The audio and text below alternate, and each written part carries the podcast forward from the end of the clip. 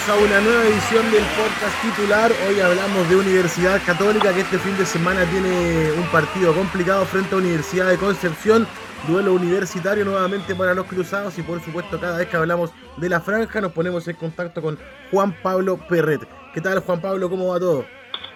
Hola Jorge, ¿todo bien? ¿Todo bien? Otra semana más para, hablar sobre Universidad Católica, que nuevamente, como mencionas, tiene, tiene un partido entre otras, otras universidades. Está ante el Hueconce en San Carlos el día sábado a las, seis y media de la tarde por la decimocuarta jornada del fútbol chileno. Así que otro partido que, a priori se ve, se ve muy accesible para el equipo cruzado, pero, pero en el fondo tiene hartas bajas y, y no hay tanta no hay tanta confianza como en otras ocasiones.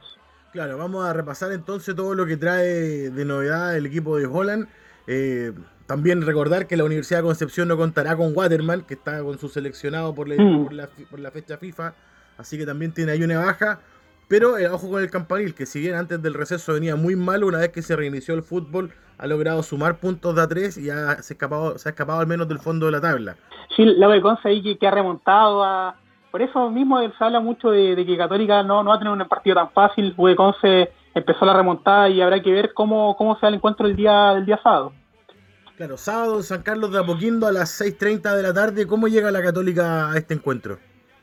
Bueno, Católica llega con, con varias bajas, eh, algunas por la selección, que es el caso de José Pedro Fuensalida y César Pinares, quienes no estará a la discusión de Ariel Holland, y eh, otras seis bajas por lesión, que, que, son varias que son repetidas ya en, en las últimas fechas. Eh, Christopher Toselli, Benjamin Kusevich, eh, Tomás Astauruaga, Juan Cornejo y Marcelino Núñez. Pero a estas bajas, que ya, ya estaban confirmadas previo, a, previo al encuentro, se, se confirmó esta mañana la, la lesión de Luciano Webb. Luciano Webb que, que tuvo problemas en el clásico universitario, eh, tuvo un problema en el hombro, parece que él siguió jugando y parece que le pasó un poco la cuenta.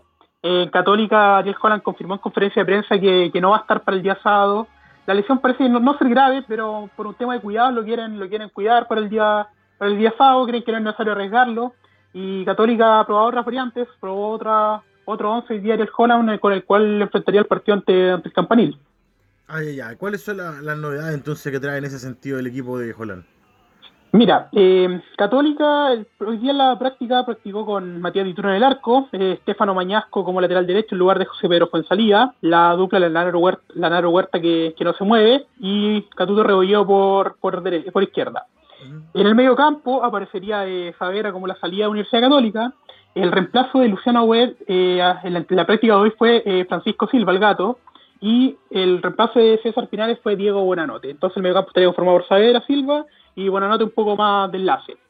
Y aquí aparece otra novedad, porque eh, otro jugador que, pese a que no está descartado todavía para el encuentro, eh, también tuvo molestias, no practicó hoy día, y es Gastón Lescano, que, que salió también, tuvo un par de problemas físicos ante Universidad de Chile por, el desgaste que, que, tenía el equipo de Ariel Holland, y ese lugar lo tomó ya Diego Valencia. Diego Valencia como extremo derecho eh, es la opción que estaba manejando Ariel Holland, y para acompañar a Valencia estaría San Pedro como referenciaria y Puch cerrando el carril izquierdo.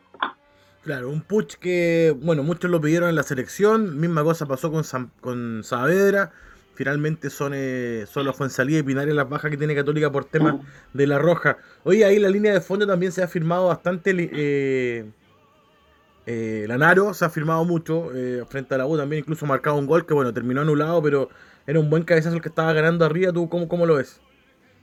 Sí, no, Lanaro sin duda que, esta última, este último año en realidad se, afirmó mucho con Universidad Católica. Este primer año fue muy, muy cuestionado por, su estilo de juego, pero me parece que con la llegada de Gustavo Quintero el año pasado, ya empezó la consolidación de Lanaro, los hinchas cruzados lo conocen ya como la Navarro, y este año con Holland, en un sistema que es mucho más arriesgado que el de Quintero, se ha demostrado que está totalmente a la altura, ha conformado una dupla ahí excepcional con, con Huerta, eh, sin duda que son dos jugadores que se acoplan mucho, y los, los intercruzados no han extrañado a Javi Kusevich, que, que, era el titular, recordemos, antes de todo esto junto a Huerta, pero Lanaro, sin duda que con toda su experiencia, con todo su oficio, lo vimos como Libertadores, un, un tiempista totalmente, ha, ha, logrado reemplazar todo esto. Entonces, sí, eh, Lanaro está, está muy bien evaluado por, por los hinchas cruzados, también por Ariel Holland, y sin duda que ya se convierte en, en un baluarte, incluso capitán hace un par de semanas.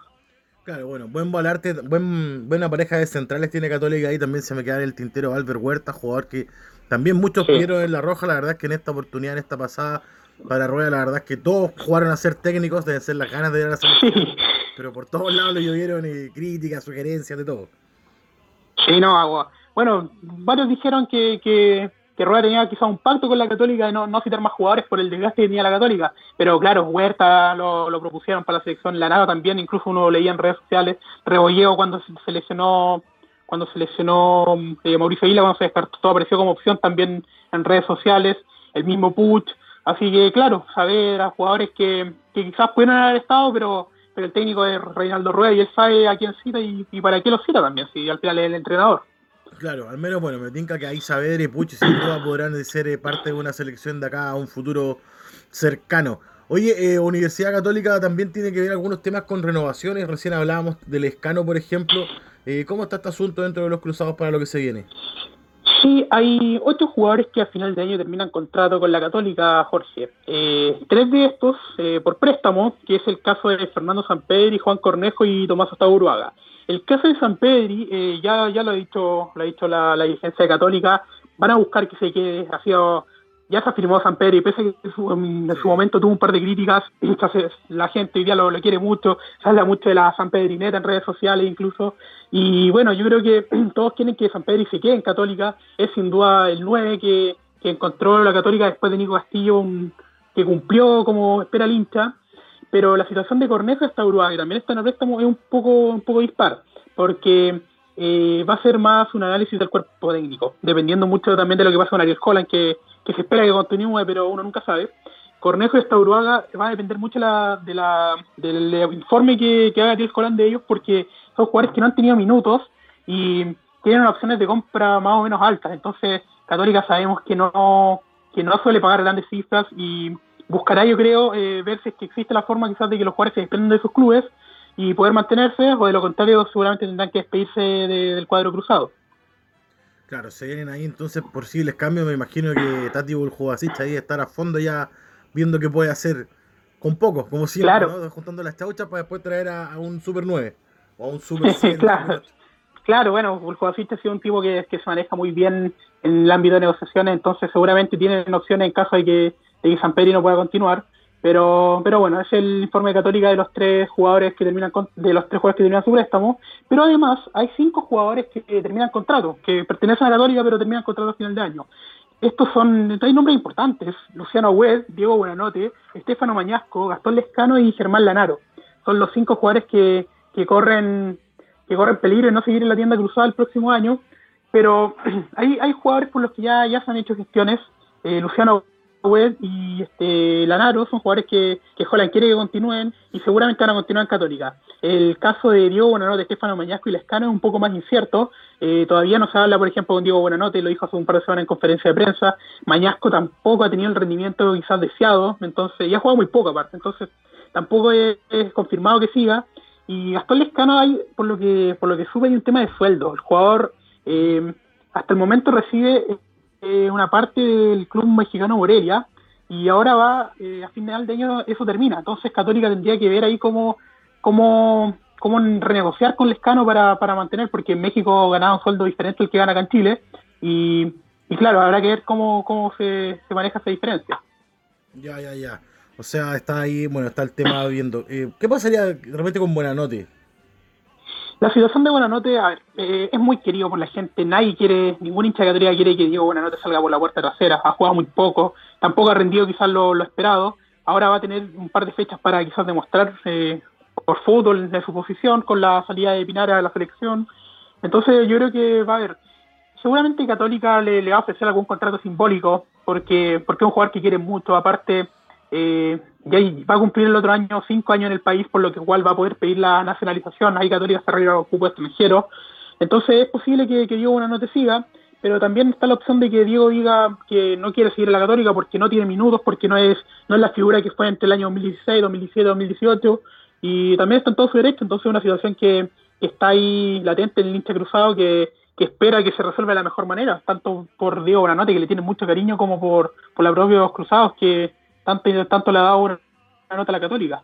Claro, bueno, al parecer Buenanote al llegar a Católica también encontró su lugar en Chile. Yo me recuerdo que en su momento cuando sonó por primera vez en Chile había sonado Colo Colo, de hecho me recuerdo alguna versión de la etapa titular, lo relacionaba a Colo Colo, finalmente termina en la Católica Y luego viendo su rendimiento, también todas las circunstancias personales que en cierto momento le afectaron en Argentina, todos los permisos que tuvo de parte de Católica, la verdad es que me parece que, que cayó paradito en el lugar en el que tenía que caer.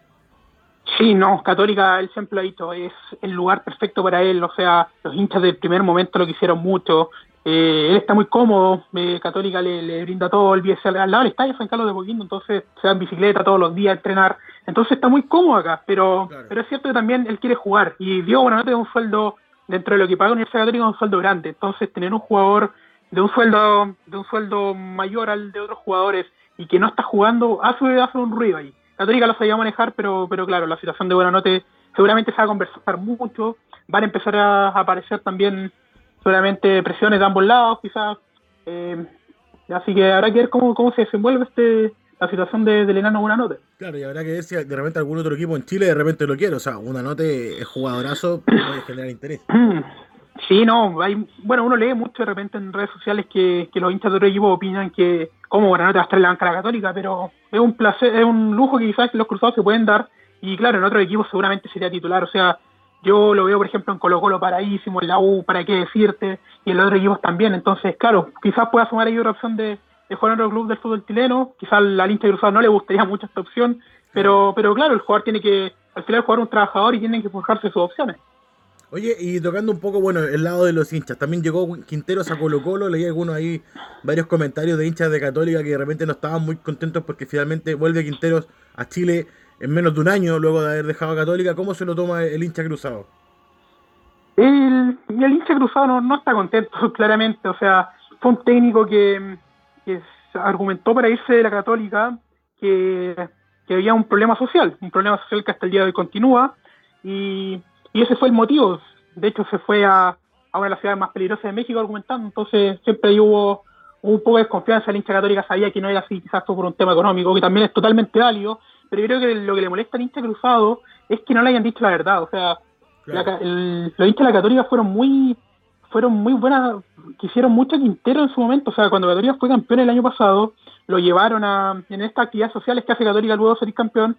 Fue la barra de Católica, los líderes de la barra, lo levantaron, o sea, festejaron con él. Entonces, el hincha de Católica tenía mucho aprecio por él. Y, bueno, obviamente hay una situación que, hace ruido, que, molesta un poco pero al final Gustavo Quintero es un trabajador, se está forjando sus opciones y, es válido también, o sea, la, molestia en Insta siempre va a existir, eh, pasar del rival, obviamente que, que nos gusta más de la forma que fue, pero, pero Insta Católica también no, no estaba tan preocupado, yo creo, o sea, hoy tiene un cuerpo técnico de lujo, con Gustavo, con, Ariel Holland, entonces yo creo que, por ese lado está tranquilo también.